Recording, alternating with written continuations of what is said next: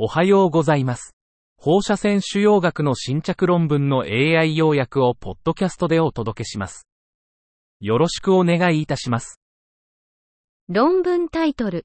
乳がん術後放射線治療における腫瘍床の標的体積の事前情報による自動セグメンテーション。Prior information guided auto segmentation of clinical target volume of tumor bed in postoperative breast cancer radiotherapy. 背景、腫瘍床の臨床目標体積、クトブ TB の正確な描画は重要だが、手術の影響と軟部組織のコントラストにより困難。深層学習モデルに基づくクトブ TB の自動セグメンテーションを支援するために、事前情報を導入。方法、手術前の CT 上の腫瘍輪郭を変形画像登録を通じて手術後の CT に変換。自動セグメンテーションモデルの訓練には、元の腫瘍輪郭と変換された腫瘍輪郭の両方を使用。結果、事前情報を持つ深層学習モデルの平均 DSC は、事前情報を持たないものよりも改善。0.808vs0.734。P より小さい0.05。結論。深層学習モデルに事前情報を導入することで、クトブ TB のセグメンテーション精度が向上。論文タイトル。電子線と陽子線フラッシュビームの線量及び生物学的相互比較。Dosimetric and biologic intercomparison between electron and proton flash beams. 背景と目的。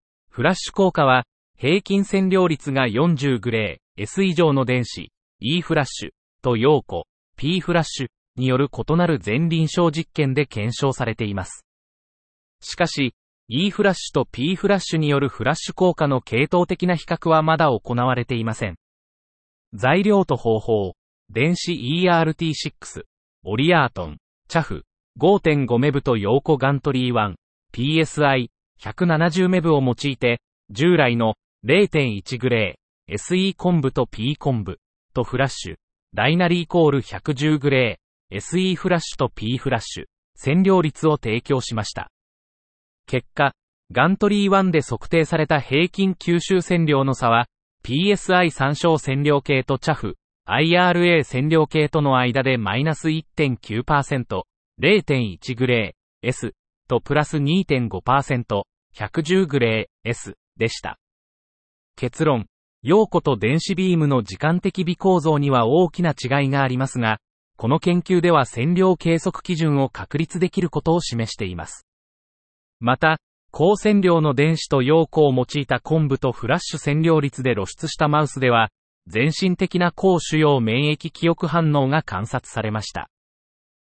論文タイトル。米 FDA、臨床検査の監督強化を提案。US FDA proposes stronger laboratory test oversight. アブストラクトが提供されていませんでした。論文タイトル。英国、タバコの法定購入年齢を毎年1歳ずつ引き上げる計画を発表。UK announces plan to increase legal age of buying tobacco by one year every year. アブストラクトが提供されていませんでした。論文タイトル。前立腺がんイグル放射線治療。直腸の体積と動きをめぐる騒ぎはなぜ Prostate cancer image guided radiotherapy. Why the commotion over rectal volume and motion? 導入部、伝統的に放射線治療前の拡張直腸は、二次元イーグルで治療された患者の予後が悪いとされています。そのため、厳格な直腸の許容範囲と準備が求められてきました。現代のイーグルでは、前立腺への日々のオンライン登録により、感覚運動が補正されますが、内部運動は残ります。我々は、現代のイーグルを使用する際の直腸管理戦略の必要性を再評価しました。材料と方法、放射線治療前と治療中の直腸容量と内部運動は、5回分割で治療された20人の患者と20回分割で治療された20人の患者について、広報指的に計算されました。結果、診断 MRI、計画 CT、治療画像での中央値直腸容量はそれぞれ74立方センチメートル、64立方センチメートル、65立方センチメートルでした。計画 CT 時の患者の直腸容量と中央値内部運動、または治療直腸容量と個々の分割の内部運動との間に優位な相関は見られませんでした。結論、放射線治療前と治療中の大きな直腸容量は、内部運動を大きくする原因とはなりませんでした。